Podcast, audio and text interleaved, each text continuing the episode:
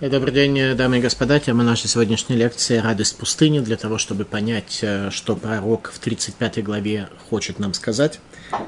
Вернемся э, чуть-чуть к нашему прошлому уроку в 34 главе, который повествует о крушении идомской цивилизации – той цивилизации, в рамках которой человек живет исключительно материальными ценностями, и вся его энергетика вырывается из него только в целях возвращения назад к нему, и живет он тремя понятиями, которыми управляет Лилит, архетип э, чертей в этом мире. Это своим эго, стремлением к славе, э, страстям и ревности, зависти по отношению к другим. Три этих момента, и все это будет разрушено. Сказано здесь, в 34 главе, о чем мы подробно говорили на прошлой лекции.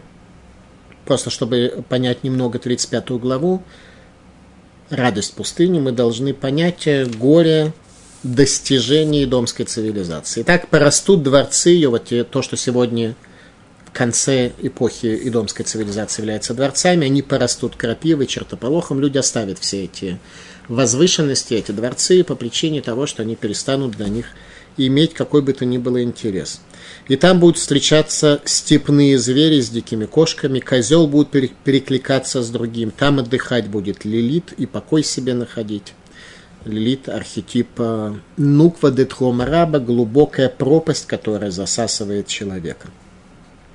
А после э, прошлой лекции мне был задан вопрос, э, так как же должен жить религиозный еврей в условиях э, проживания в идомской цивилизации, где мы сегодня находимся. Он должен быть нищим, он должен э, стремиться к э, отсутствию любых материальных ценностей и так далее. И мой ответ был однозначно, исключительно нет.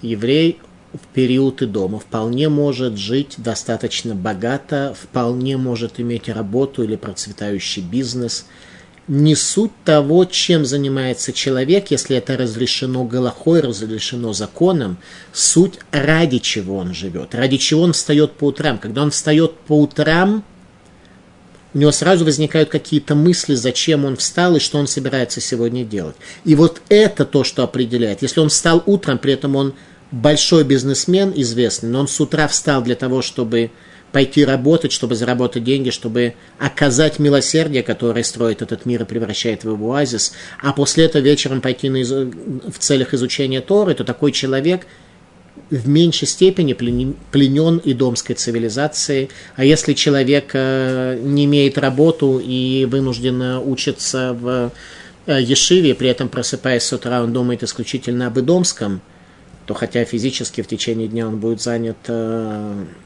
как бы изучением Торы, но при этом он пленное дитя идомской цивилизации, потому что идомское пленение достигло домов учения. Оно, безусловно, достигло домов учения, но там находится. Еще раз, иудаизм не требует от человека нищеты. Иудаизм э, говорит, что локоля гамарбе бесхура махким, сказано в книге Авод в Мишне в трактате а вот Не всякий, кто приумножает бизнес, он а, также достигает мудрости. Бизнес не запрещен. Пророк Ишаяху учит нас о мотивации, говорят, что если мотивация у человека все, всецело и домская, и домская мотивация может быть и у человека, который учится в Ешиве, он может э, в Ешиве устремляться своей учебой в Ешиве, стать раввином, достичь каких-то материальных э, целей и так далее, просто в качестве поля для деятельности он выбрал себе э, какую-то религиозную э, раввинскую э, профессию. Вполне он может быть полноценным эдомитянином э, со всеми э, вытекающими из этого вопроса. Вопрос нашей истинной мотивации. Это и произойдет в конце дней. В конце дней, как мы уже с вами когда-то говорили, нам покажут фильм о всей нашей жизни, а внизу будут субтитры, где будет демонстрироваться наша мотивация. Человек учился сколько-то лет в Ешиве. На первый взгляд, все зрители будут хлопать в ладоши, молодец, он в это время не грехами занимался, и даже не бизнесом, а в Ешиве учился. А дальше будет его мотивация, что он хотел. Он хотел действительно постичь знание Тора, он хотел исправить себя, он хотел достичь духовное величие, он хотел зло в себе побороть, или он э, хотел э, получить э, профессию какую-нибудь там равина или еще чего-нибудь. Ну, короче, все это будет видно и так далее. Поэтому еще раз, быть эдомитянином или им не быть, напрямую не связано с тем, чем ты занимаешься. В Литве евреи были ограничены в определенные времена э, выбором работ. Не все они могли делать, они могли быть землевладельцами. И многие евреи имели э, карчмы, как они называются, там, где пили, ели, какое-то есть название, наверное, лавки какие-то, нет, типа ресторанов. Рестораны они имели, евреи, многие. Так вот, э, они стояли возле прилавков хозяева, отпускали клиентам э, спиртное, которым они там выпивали. А у них стояла книга Талмуда, которую они постоянно в это время учили, почти не отвлекаясь. Такое в Литве было. И не только в Литве, а в других местах тоже. Поэтому этот корчмарь, когда он вставал с утра, то он думал не о том, как он разбогатеет, э, отпуская спиртное народа мира, а о том, э, сможет ли он сегодня, разнимая их драки, меньше отвлекаться от изучения Талмуда, ради которого он встал с утра с кровати. Радость пустыни, 35 глава. То, что возникает после запустения идомской цивилизации, суть которого стремление человека – к упрощенному. Возрадуется пустыня и безводная земля, и возвеселится степь, и расцветет, как лилия, пышно расцветет и веселиться будет, радуясь и ликуя, слава Ливанона дана ей, великолепие Кармеля и Шарона, они увидят славу Господа, величия Бога нашего. Это уже однозначно о конце дней.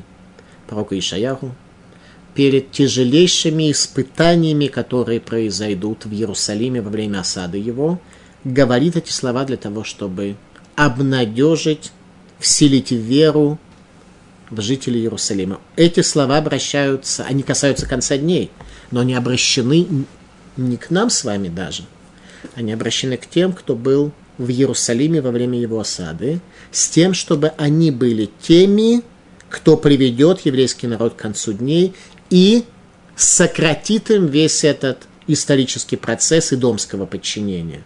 Дальше уже, начиная с 40 главы, пророк Ишаяху будет говорить не своему поколению, а только нам с вами. Пока он обращается к своему поколению, пока еще есть надежда на то, что они смогут сократить исторический период, процесс, имея в виду, что царь Хискияру станет Машиихом, Санхерив станет Гогом и Магогом, который получит свое наказание. Война конца дней произойдет при осаде Иерусалима армии Санхирива, и на этом закончится исторический процесс. Обращение к его поколению. Но к нам, нас это тоже касается, поскольку поколение не исполнило эту задачу, стало быть, эту задачу должны исполнить мы с вами сегодня. Более точно здесь вообще-то описание результата нашей задачи. Итак, еще раз, 35 глава. Возрадуйся пустыня и безводная земля. Возрадует вся пустыня и безводная земля. И возвеселится степь и расцветет, как лилия. Пышно расцветет и веселиться будет, радуясь и ликуя слава Ливанона. Великолепие Кармеля и Шарона, они увидят славу Господа и величие Бога нашего. Пророк утверждает, что когда величие Бога его слава, его имя раскроются в этом мире, то все будут довольны, всем будет хорошо. Мы сегодня живем, мы сегодня живем э, Всевышний скрыт от нас э, за занавесом законов природы.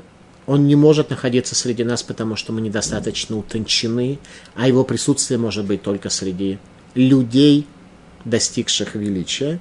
И при этом нам как-то кажется терпима такая жизнь что можно и так, и все будет нормально.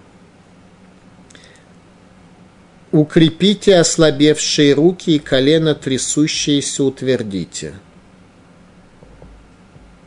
Это о нас с вами.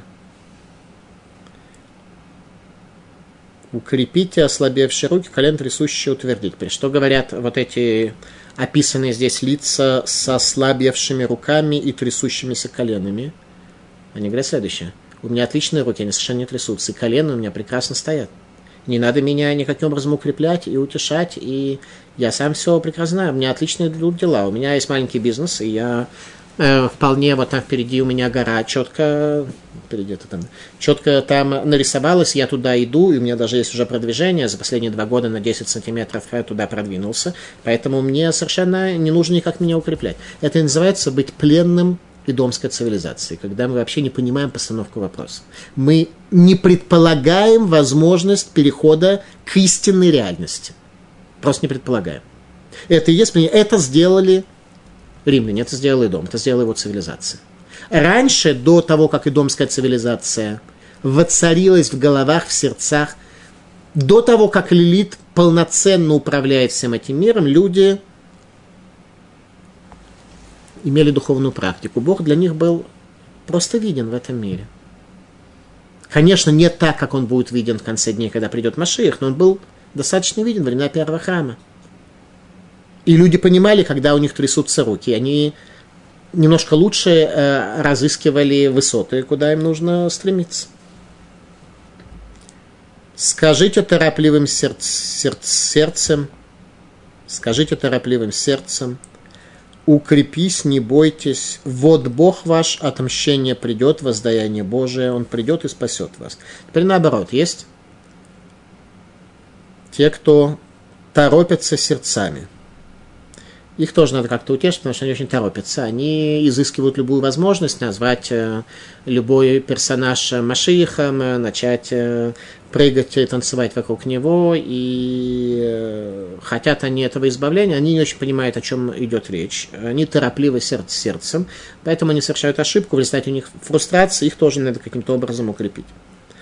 Тогда откроются глаза слепых – и уши глухих отвергнутся. Что произойдет? Вот когда придет настоящий Машиих, когда действительно радость пустыня произойдет, тогда откроются глаза слепых, и уши глухих отвергнутся. Еще раз, эти глухие и слепые, они тоже сегодня, если ты кому-то подойдешь и скажешь, знаешь, ты просто слепой и глухой. Слепой ты видишь мироздание, ты видишь, что мир так сложно создан, и ты считаешь, что при этом ты жить можешь как угодно. Так ты просто слепой. Есть учение, есть раввины, которые помогают его понять, помогают его постичь. Есть текст, который мы сохранили, единственный из народов сохранили знания своего языка древних тех. Единственное, мы сохранили знания, которые получили на горе Синай, уникальное, небывалое. Приди, послушай. Он говорит, не, я все, что мне надо, я отлично слышу. Все, что меня интересует, я отлично знаю. Все, что... Так вот тогда откроются глаза слепых и уши глухих отвергнутся. Тогда они поймут, насколько они слепые и глухие. Еще раз, я сейчас э, вот э, разыграв все это чуть ли не в ролях, а не пытаюсь достучаться для фундаментально слепых и глухих. Я пытаюсь достучаться для до слушателей моих лекций с тем, чтобы они попытались в себе немножко эту слепоту и глухоту уменьшить и развить э, свои способности. И, соответственно, это повлияет на всю вашу жизнь и ваша жизнь в вашей семье сегодня, в вашем окружении, то, что в Кабале называется Малхут, царство, оно станет больше залито светом и станет меньше пустыни, чем э, в настоящий момент. Еще раз, не хочу никого увещевать э, ни в чем и никому давать никаких э, советов. Каждый обратится к своему участковому раввину за личной консультацией. Я просто, в принципе, то, что пророк говорит, я просто истолковываю, что он говорит, э, что все мы имеем ослепленные глаза, слепые глаза, и уши чуть-чуть у нас вращаются не в нужном направлении, поэтому что произойдет тогда, когда все-таки человек поймет, к чему ему надо стремиться, тогда поскачет, как олень хромой. Тогда хромой поймет, э, когда он получит действительно совершенно другую способность скакать и к другим горам, в другом направлении. И запоет язык немого. Переход в истинную реальность. Об этом я говорю. Вот это то, что Тора пытается нам передать. Ибо пробьются воды в пустыне и потоки в степи, и станет сухая земля озером, и безводное место источниками вод, и жилище шакалов, где обитали они, будет место для тростника и камыша, где сегодня проживают шакалы. Шакалы сегодня проживают среди развалин Иерусалимского храма, ну, условно говоря. Там запустение, там живут шакалы – Вавилонский Талмуд трактате Макот, в конце трактата Макот приводит это, что мудрецы видели, как из э, развалин Иерусалимского храма и святой святых выходят леса. Об этом говорится, что тогда оттуда возникнет источник, а это в явном виде говорит э, пророк Ехескель в 43 главе, 43-44 главе своей книги. «И станет сухая земля озером и безводное место источником вод, и жилище шакалов, где обитали они, будет местом для тростника и камыша, и будет там гладкая дорога и путь, и путем святым назовется он, нечистый не пройдет по нему. Но для избавленных он, идущий путем этим, и неразумный не заблудится. Тогда у людей возникнет совершенно другой тип дороги, возникнет путь, который действительно будет куда-то вести, и он будет быстрым, гладким путем, а не, как сегодня, кривые стези, которые ведут человека еще глубже в пустыню, еще глубже в заросли, так что он весь ободранный, испачканный, потерявшийся. Но при этом, если ты ему скажешь, куда же ты вообще бредешь, он тебя обругает в ответ, говоря, что он не слепой, не глухой, не хромой и очень хорошо умеет ориентироваться в том, как нужно двигаться по путям в направлении гор. Не будет там льва, и хищный зверь не ступит на него. То есть в этих путях сегодня они не наши пути, они чужие. Они не для нас предназначены, поэтому их охраняют хищные звери, не пуская нас. А мы идем и пробиваемся сквозь зверей, вместо того, чтобы понять, что надо развернуться. Если Бог тебя поставил хищного зверя на пути, это означает, что тебе туда не надо просто. Ты должен понять, что нужно куда-то совсем другое место – но ты нет, ты умеешь ходить, ты умеешь пробиваться сквозь зверей, ты убьешь этого льва или отгонишь его и пойдешь дальше. В следующий еще льва, третьего, десятого, двадцатого. И будешь все равно идти дальше. Ну и куда ты придешь? Это есть умение увидеть Ашгаха Пратит, частное божественное правление в этом мире. Руку Всевышнего, другими словами. Для этого нужно немножко очистить себя, для этого нужно постичь мировоззрение, для этого нужно постичь мусар. Мусар – это учение о том, как, в том числе, учение о том, как в событиях, происходящих в этом мире, ты можешь найти до Астойра знание Тора. Не окажется он там, и будут ходить спасенные. Еще раз, не будет там льва, и хищный зверь не ступит на него. Не окажется он там, и будут ходить спасенные – и избавленные Господом возвратятся. Обратите внимание, про тех, кто будет в период радости пустыни, в период конца дней, сказано «избавленные Господом». Избавление – это избавление от опасности, от, э, а избавление – это очень такой тяжелый глагол, он очень многообещающий и очень фундаментальный. То есть это означает, что от той жизни, в которой мы находимся сегодня, таки единственный применяемый глагол – это избавление. «И придут в Цион с ликованием, и радость вечная на голове их, веселье и радость найдут они удаляться, печали стенания. Естественно, избавленный придет все он с ликованием, он поймет, насколько новая жизнь в истинной реальности более фундаментальна, чем то, как он жил прежде, и удаляться печаль и стенания. Печаль и стенания – это то, что сопровождает нас во время нашего движения по тем путям, которые не ведут к цели. Что-то я наговорил сегодня. Еще раз, э, иудаизм это позитивное учение, предназначено только для того, чтобы направить нас сегодня, не описать нам, сколь жалкое наше положение, а дать что-то конструктивное.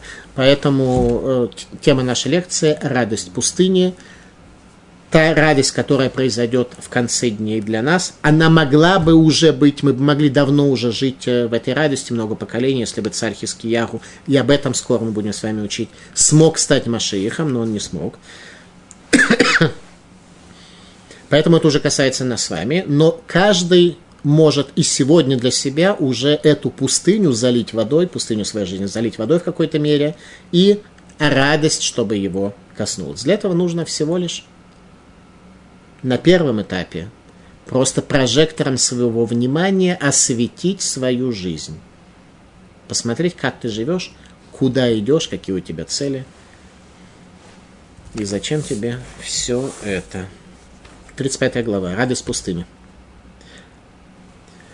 Возрадуется пустыня и безводная земля, и возвеселится степь, расцветет, как лилия, пышно расцветет и веселится будет, радуясь и ликуя, слава Ливанона дана ей, великолепие Кармели и Шарона, не увидят славу Господа и величие Бога нашего.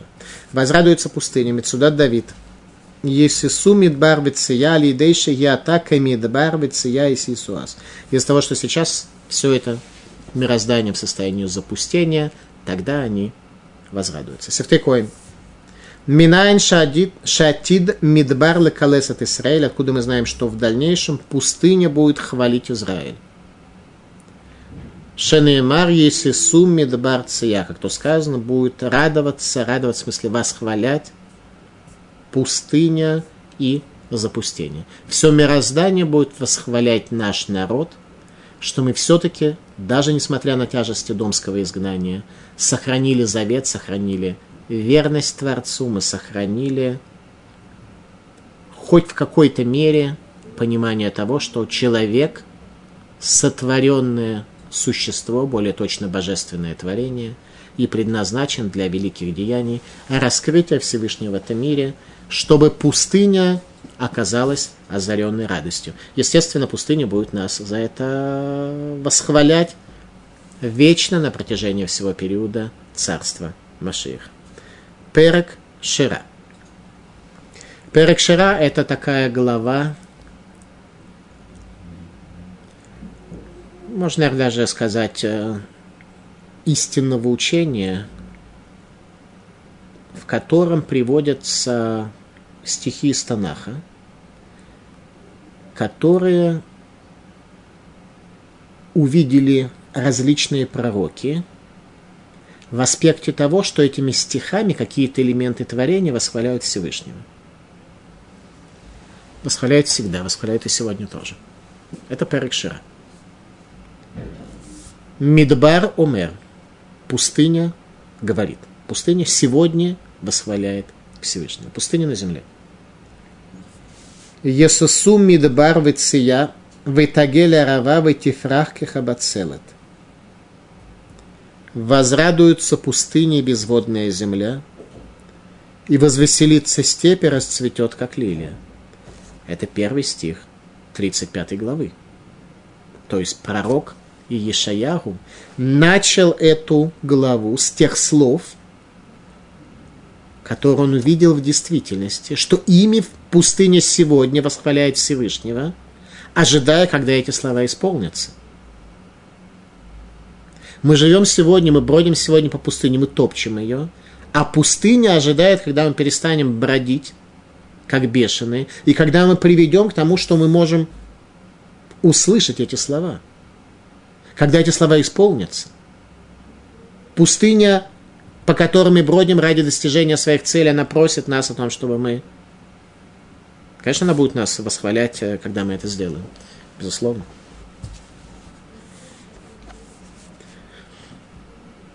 Укрепите ослабевшие руки и колено трясущие утвердите. Скажите торопливым сердцем, укрепись, не бойся. Вот Бог ваше отмщение придет, воздаяние Божие, Он придет и спасет вас. Раши. Леминхарей лева спешащих. Укрепите хромающих и спешащих. Помогите ближнему. Это пока сейчас, пока эти процессы еще не... Помогите ближнему, помогите... Помочь ближнему это не означает пойти куда-то в какой-то фонд и сдать туда 10% э, автоматическим переводом из банка. Исправляй мир. Ты человек, ты являешься участником Творца в совершенствовании этого мира, в развитии этого мира, в творении. Так сделай что-то. Как то видишь какой-то недостаток, видишь какую-то проблему, которая коснулась твоей души, коснулась твоего сердца, исправь это. Что нужно сказать לנמהרי לב? Раши нам объясняет, спешащих сердцем. Раши объясняет, Шемимегариме драгиула умецеринет и хура. Те, которые ускоряют освобождение из изгнания и страдают по поводу его задержки. Э, все мы должны ожидать Машииха, все мы должны испытывать горечь того изгнания римского, в котором мы находимся. Но есть всегда границы прийти к истерическому силовому решению о назначении некой кандидатуры на должность Машиха называется лже-мессианское течение и приводит только к фрустрации и к отупению адептов этого направления движения. Тогда откроются глаза слепых, и уши глухих отверзнутся. Тогда откроются глаза слепых, и уши глухих отверзнутся. Тогда мы начнем видеть, слышать и поймем, насколько все, в том числе и назначение на должность Машииха кого-то, неуместно. Радак. Астифа хахна, тогда откроются глаза. Исраэль шерем бегалут ке иварим веке хершим, у кеписхим веке илмим. Это коснется еврейского народа, который в изгнании, как слепые, как глухие, как хромые, как немые. Иными словами, наше восприятие мира сегодня, оно ограничено, и после того, как возрадуется пустыня и воспоет нам, когда изменится мироздание, то все станет совсем иначе. Пророк Ишаяру в конце своей книги, говоря о днях Машииха, произносит слова, вошедшие в историю «Аза ивака кешахар уреха» «Тогда засияет, как утро свет твой. Произойдет действительно глобальные изменения. Времена Машиха, глобальные изменения. Пророк Ишаяру является первоисточником знаний о временах Машиха. В Торе о Машейхе сокрыто, почти ничего не сказано. Есть разные мидраши, есть разные намеки. В книге Зогара Мидрашаба сказано, что в самом начале книги Берешит Барай Луки Драшамаем это Арец, вначале сотворил Бог небо и землю, в Арец Тору Вогу, земля была Тору, форма, извиняюсь, материя с одной стороны, форма с другой стороны. В этом суть человека материи придать форму. Любое понятие само по себе, оно материально, придать ему духовную форму. Э, камень, материальный объект. Если ты построишь дворец красивый, то это форма – если ты не обладаешь такой способностью строительства формы, ты сделаешь дворец попроще. Шаббат в еврейской семье. Если ты человек возвышен, человек не материя, человек духа, человек формы, то это будет шаббат такой, что любой гость, который придет к тебе, он начнет соблюдать шаббат после этого. Если у тебя будет, не дай бог, только материя, много еды и духовное опустошение, то вероятность того, что твой гость захочет соблюдать шаббат, она достаточно низкая. В этом предназначение человека. Соединить шамай варит, соединить небеса и землю, между которыми на момент сотворения был полный разрыв, придать материи на земле духовную форму небес. Для этого существует человек, человек Михабер бен Шамаем Варец. В этом и есть предназначение человека как того, кто является э, участником Всевышнего в творении. Всевышний создал небеса, создал землю. Человек должен небесность, возвышенность придать земле. В этом предназначение человека. Поэтому, когда это произойдет, а да, мы говорили про Машир, где написано Машир, еще раз, решит Барайл Кимата Ваарец, Всевышний создал небеса отдельно, землю отдельно, Ваарец это Тогу, Вогу, Земля была такая, что форма с одной стороны, материя с другой стороны. Я вам сейчас даю концептуальный перевод, не такой, который литераторы окружая все трудности, перевели. Концептуально, что имеется в виду с точки зрения того, как понимал Виленский Гаон, как понимал Раби Срой Салантер, как понимали мудрецы Мусара, как понимали в книге Зор, как суть этой концепции. Земля была Тогу Вогу, хаос с одной стороны, то есть материя, Богу форма, Богу, в нем оно, это форма. Между ними не было связи. Варать это Тогу Вогу, Веруах Лукими, Рахеф Альпнемами. Дух Бога витает над водами, сказано в древних комментариях сказали Хазаль, наши мудрецы, Рухо Шельмелах Амашех. Это дух царя Машиха. Он сможет придать материи этого мира окончательную духовную форму, такую, что это место действительно засияет, что это место станет славным, что произойдет изменение всей действительности. До тех пор мы должны помочь ему, мы должны сами сделать то, что мы можем, в какой-то мере быть творцами в этом мире, ибо человек создан по образу Бога, ему предназначено, и Всевышний ожидает от него, чтобы он стал партнером и участником. Не так, чтобы он сейчас сидел, ковырял в носу, э, всецело погряз в идомской цивилизации и ждал прихода Машиха, типа придет, ладно, хотя бы мы слышали о том, что это такое. Наша задача, так вот, когда придет Маших, и когда мироздание изменится, об этом сказал пророк Ишаяру, первоисточник, тот, кто действительно множество информация, огромная информация здесь неподходящее слово, великое знание нам спустил с небес на землю о том, как будет времена Машеха. Почему именно он был избран Всевышним для этой миссии? Потому что он начал говорить о разрушении храма. Потому что в его время сложились первые признаки разрушения храма, и потребовалось утешить Израиль, в том числе на дальнее поколение. Пророк Ишаяху уже видел начало конца пророчества. Он был тем, кто раскрыл это знание для нас. В конце книги, обращаясь к нам, к поколениям конца дней, он говорит «Аза и вака кишахар уреха». Тогда пробьется, засветит, засияет Ивака, бику это пробивает. Тогда пробьется, как утро свет твой. Это озарение пустыни. Об этом говорил пророк Ишаяху. Дальше говорит пророк Ишаяху. Раам раголхим бехошах раур гадоль ешвей баарет цалмовет ор нагалыгэм. Народ, который идет во тьме, увидит свет великий, пребывающий в, день, в земле тени смерти, свет засияет над ними. Это все реально сегодня. Варагита баюмем велайлой, занимаясь Торой днем и ночью, ты сможешь прийти еще раз, занимаясь не скучно, если ты начнешь э, что-то читать на непонятном тебе языке, не понимая, что это не будет называться варагита Бог. Агита, ригия, старание, приложение труда к Торе, такое приложение, где ты постигаешь ревута Тора, где, где перед тобой раскрывается величие, перед тобой раскрываются тайны. То есть нужно научиться учиться.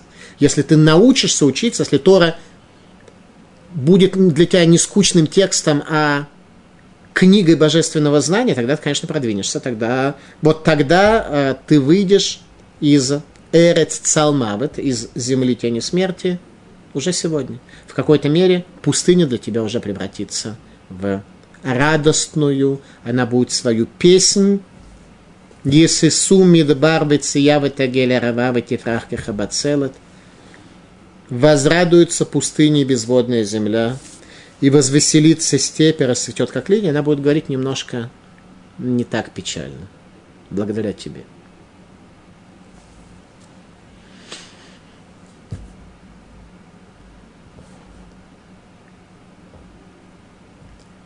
Тогда поскачет, как хромой олень, как хромой олень. Наоборот. Тогда поскачет, как олень хромой и запоет язык немного, ибо пробьются воды в пустыне и потоки в степи. Вода пробьется, начнется жизнь. Эрет Цалмовет, земля тень смерти, превратится в место жизни. И станет сухая земля озером, и безводное место источником вод. В жилище шакалов, где обитали они, место для тростника и камыша. Начнется жизнь в сухой, мертвой пустыне. И станет сухая земля озером. Раши. Верая шараф ларем лагам, и сухая земля станет озером. Гитаев личуа, и ноша, Веранави дибер белашон машаль. Тот, кто возжелает, у кого возникнет страсть спасению – он будет спасен. А пророк говорил притчи. Притчи, которая ведет к цели. Само слово притча, машаль. Мем – это от, ме, движение куда-то. Шин – это обычно некое действие, ши, Будда, шихпуль. Ламед – это ле, машаль, ме, от, шин, действие, ле, направленное куда-то. Машалим, притчи, которые приводят наши мудрецы, они происходят откуда-то и ведут к цели. Что такое привести к цели? Привести к успеху. Привести к тому, что человек, который положит этот машаль, эту притчу на свое сердце, это его приведет к успеху. Это и есть концепция мусара. Мусар – это воздействие интеллектуальным мышлением на сердце человека, которое приводит его к восхищению истины, которая раскрывается перед его глазами, лишающей его свободы выбора, что приводит его к изменением в его жизни, зачастую весьма существенным и влекущим за собой какие-то другие поступки. Так еще раз, что говорит Раши, «Вераяра шарав лагем лагам» и будет э, засушенная земля для них э, озером, для того, кто устремляется, кто страстно пожелает спасения, он будет спасен. Важно страстно пожелать не разврата, обычно это слово, то есть глагола Тава, страсти обычно ассоциируется с развратом, с стремлением к деньгам. Царь Шломо говорит им, тихопесно кекесов, если ты будешь мудрость разыскивать как деньги, векаматмуними, как клады, аз тимца дат ашем в иратулу ким тимца. Тогда ты найдешь трепет перед Богом и знание Бога. Если ты к знанию будешь стремиться как к деньгам, то удостоишься. Если все-таки тебя деньги интересуют, а знания меньше, то ты должен понимать, что по состоянию на сегодня ты человек денег, а не человек э, знания. Поэтому будут у тебя деньги или нет, зависит от того, как тебе Бог э, даст, э, потому что деньги от тебя не зависят. Знания от тебя зависят. Труд на Тора от тебя зависит, деньги не зависят. У Бога есть определенная функция распределения она очень многомерная, даже Мошарабейну не постиг ее, она находится в 50-х воротах мудрости, сокрытых от человека. Есть некая функция распределения, в которой есть несколько переменных, одна из них, две из них это праведник и нечестивец, и, соответственно, эта функция, она очень сложная. А иногда праведник не получает для того, чтобы в мире не было видно, что вот он праведный, а поэтому богатый а нечестивец иногда получает очень много. А средние люди обычно ничего не получают. Ну, как в жизни, средний, средний, средний. Да? Поэтому, если средний будет барахтаться куда-то стремиться и так далее, то функция просто мимо него проходит. Он сильно не, не набарахтается. Ну, еще 10% э, получит к своему доходу. Так потеряет на чем-то другом. Результата никакого не будет. Поэтому так вот все барахтаются, барахтаются, а в результате что? Средний класс барахтается. В результате ну, чуть богаче не становится и, может быть, и приводит к чему-то не сильно. О чем мы говорили? Что тогда возникнет путь для постижения души. И будет там гладкая дорога и путь, и путем святым назовется он, нечистый не пройдет по нему, но для них, избавленных он, идущий путем этим, и неразумные не заблудятся. Тогда возникнет путь для постижения души. Рабейну Пхай. Гудера Хашем. Что это путь для постижения э, души, который возникнет.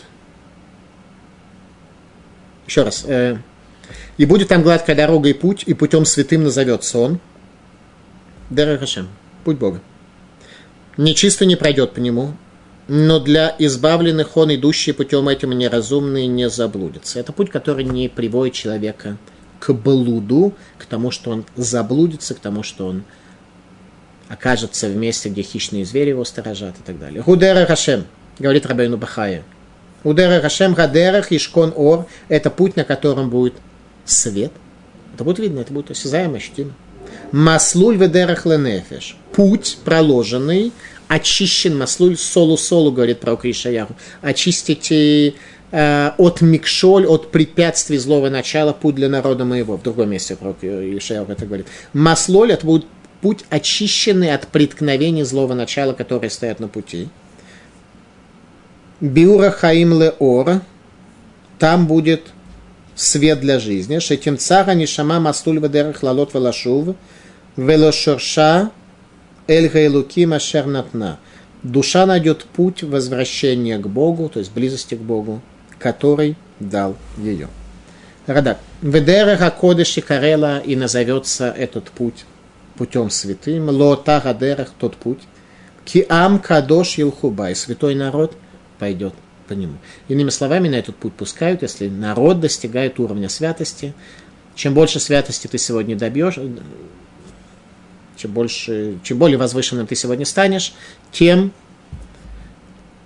ты больше получишь возможности двигаться по этому пути. Чем меньше ты станешь человеком денег, еще раз, иудаизм не против суммы денег, имей денег сколько угодно, вопрос ты кто?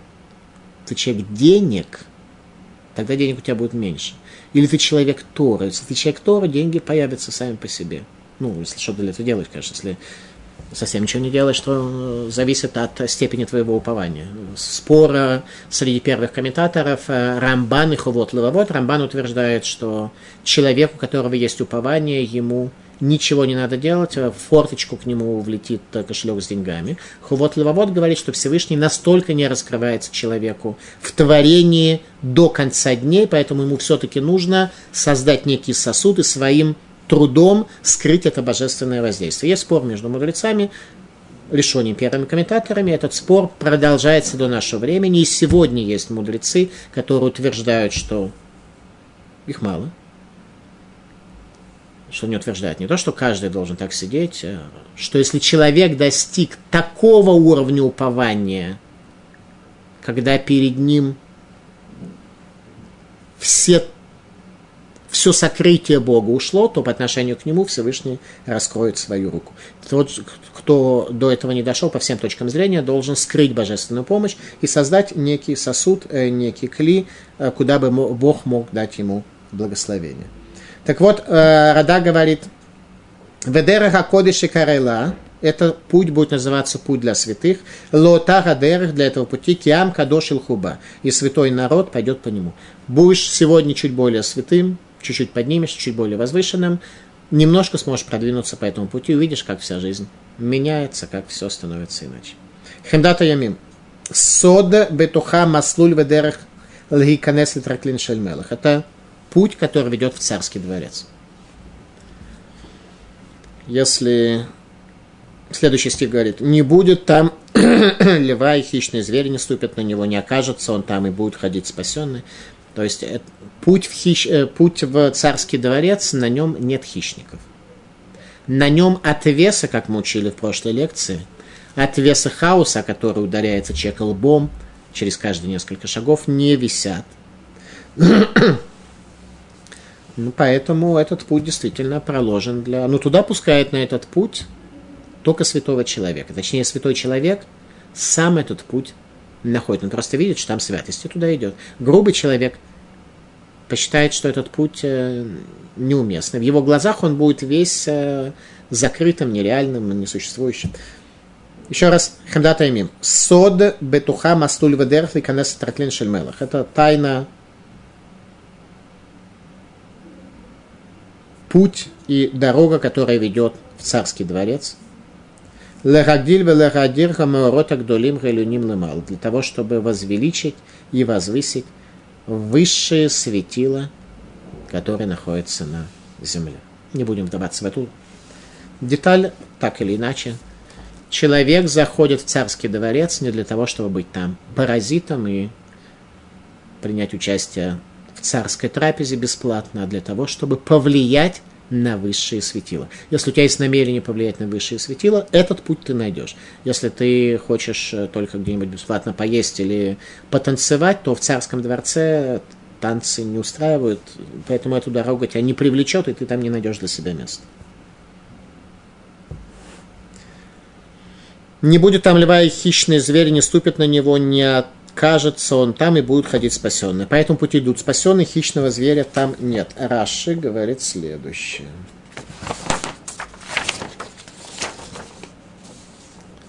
У париц хайот хищные звери. Какой хищный зверь является главным в идомский период? Раша, объясняя нам этот стих, объясняет, что пророк Ишаеву обращался к нашему поколению, если его поколение не справится. Если бы оно справилось, то книга пророка Ишаяху заканчивалась бы на сороковой главе. И, соответственно, эта глава осталась бы вечным напоминанием исправленному человеку, что могло бы произойти, если бы царь Хискияру не стал Машихом. Как бы обращались человеку конца дней, пытаясь возвать к нему, что есть такая возможность, когда возрадуется пустыня, дать ему тайну, величайшую тайну мироздания. Какими словами высохшая пустыня сегодня восхваляет Всевышнего? И люди будут читать это, восхищаться, пугаться, надо же. Мы могли бы вот э, жить в такой реальности, что нам это тоже было бы актуально и так далее. Так вот, Раш объясняет, о каком здесь страшном звере идет речь. Какие страшные звери на неверных дорогах находятся? Раш объясняет. Париц хайот, что это за хищный зверь, хазир мияр, это свинья из леса, именно свинья. Не в том смысле, что сегодня евреи нарушают законы кашрута и едят свиней, не в этом смысле. Энлеха париц хайотки хазир. Нет у тебя хищного зверя, как хазир. Почему? Хазир – это символ э, Рима, символ римской цивилизации. Э, Даниэль, в книге Даниэля приводится пророчество о том, как э, Даниэль и Навуходнецер видели будущее человеческой цивилизации, и Навуходнецер видел римский, римскую цивилизацию в образе жуткого страшного свина. Он назвал это, что он видел животное, образа которого не существует среди животного мира. Но ближе всего это к свинье. В чем суть? Суть, что внешне у свиньи есть признаки кошерности. Животное является кошерным для использования в пищу, если у него есть два признака. Один внешний, другой внутренний. Внешний – это копыта должны быть раздвоены, а внутренний признак – это она должна изрыгать жвачку. Свинья имеет нормальные копыта, подлежащие соответствующие законам кашрута. Внутреннего признака у него нет. Это и есть концепция римской цивилизации. Внешне все нормально. Свинья обычно любит ложиться так, что она лапки протягивает вперед. Показывая мне, смотрите, какие у меня кошерные лапки – а внутри все пусто и так далее. Этого испугался Навуходнецер. Навуходнецер, увидев такое будущее человеческой цивилизации, просто преисполнился страхом и сказал, что такого животного с такими концептуальными данными не существует. Так вот, хищные звери, которые сторожат путь к дороге праведности и, соответственно, находятся на всевозможных, это именно свинья, имеющая внешние признаки и не имеющая внутренних. Об этом царь Давид задолго, задолго до пророка Ишаягу предупреждал в своем видении в псалмах. Поэтому Таилим действительно является особой книгой, которую люди читают за больных, за себя, которая приводит к мышлению. Это особая книга священного писания – навеянное великим Роха Кодыш, великим духовным наитием. Царь Давид сказал следующее. «И керсамена хазир мияр везива садай ирена. Обглодал его вепрь лесной, и зверь полевой объедает его». Это о народе Израиля.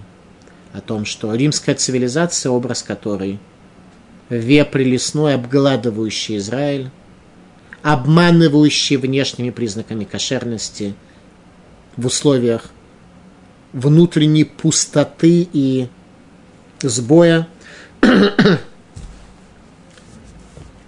Это и есть хищные звери, сторожащие неверные пути. Упдуэй Хашем Ешуву Баун Цион Берина Весимха Тулам Аль Рошам Сасон Весимха Ясигу Венасу Ягон Ванаха. Избавленные Господом возвратятся и придут в Цион с ликованием, и радость вечная на голове их, веселье и радость найдут они, удалятся печаль и стенание. Ликутей Аллахот об актуальности этого пророчества сегодня. Шали Дезе Икара Геулавы Рабдут Шелатит Шалидазеев Денавшом Мегалутам Гамата. Что именно это стремление человека к Сиону с радостью, с ликованиями приведет к тому, что он сможет избавить свою душу и сейчас до какой-то степени. Всевышний соберет нас, Всевышний соберет каждого из нас со всех концов земли. Наступит время, когда пустыня возрадуется, и об этом сказано в Торе, книге Дворим в 30 главе. Им е недахеха бекцера шамай мишами кабецха рашами лакеха мишами кахеха. Даже если будет изгнанник твой в конце небес, оттуда соберет Всевышний его и оттуда возьмет его. Спасибо за внимание.